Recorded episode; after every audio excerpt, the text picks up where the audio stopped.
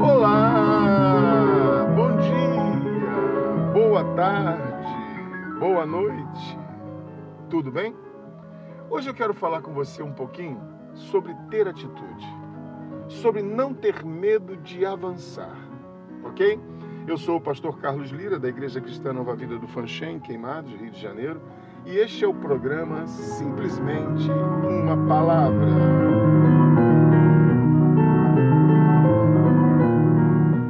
de Êxodo, temos registrada a história da saída do povo de Israel do cativeiro em que viviam no Egito.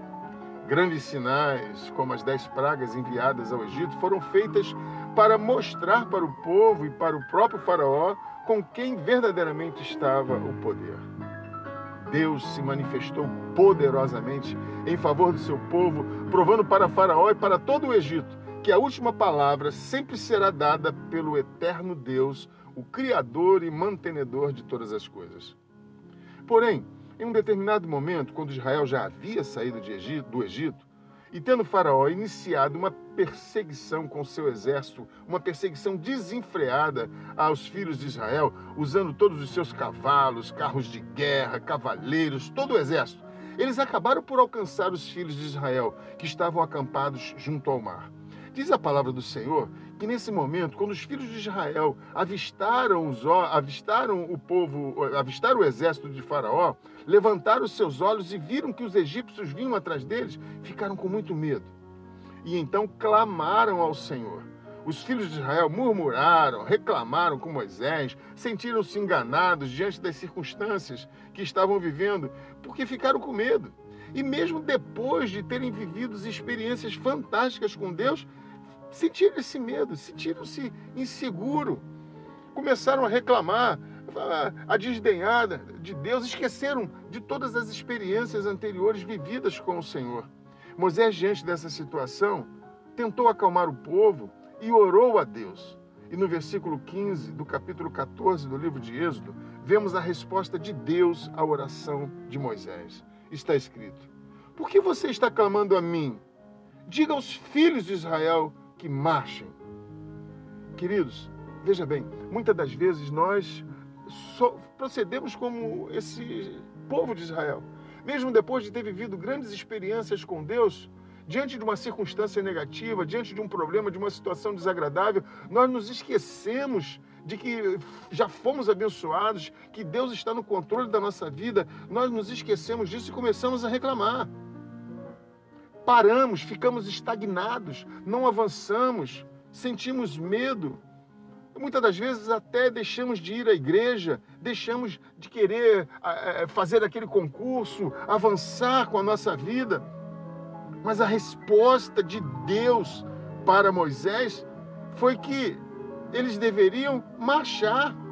Ou seja, Deus falou a Moisés: diga aos filhos de Israel tenham atitude. Meu amigo, minha amiga, muitas das vezes o que fazemos é só reclamar e colocar a culpa dos nossos fracassos e da nossa paralisia nos outros. Culpamos fulano ou ciclano por isso ou aquilo, dizemos só fiz isso por causa dele. Mas Deus hoje nos fala através da sua palavra para que não venhamos atentar para as circunstâncias que estamos vivendo. Devemos orar mas não ficar somente orando. Deus quer que tenhamos atitude. Deus quer que você tenha atitude. Deus quer que você provoque o milagre, tendo uma atitude de fé, pois você já provou e viu que Deus é bom. O apóstolo Paulo, em 2 Timóteo capítulo 1, versículo 7, fala ao seu filho na fé Timóteo: porque Deus não nos deu espírito de covardia, mas de poder, de amor e de moderação. É isso, querido. Deus não nos deu espírito de covardia, mas de poder. Jesus Cristo na cruz do Calvário usou desse poder, desse poder do amor e nos libertou através do seu sacrifício de todas as amarras que nos prendiam ao passado, que nos prendiam ao medo e à insegurança.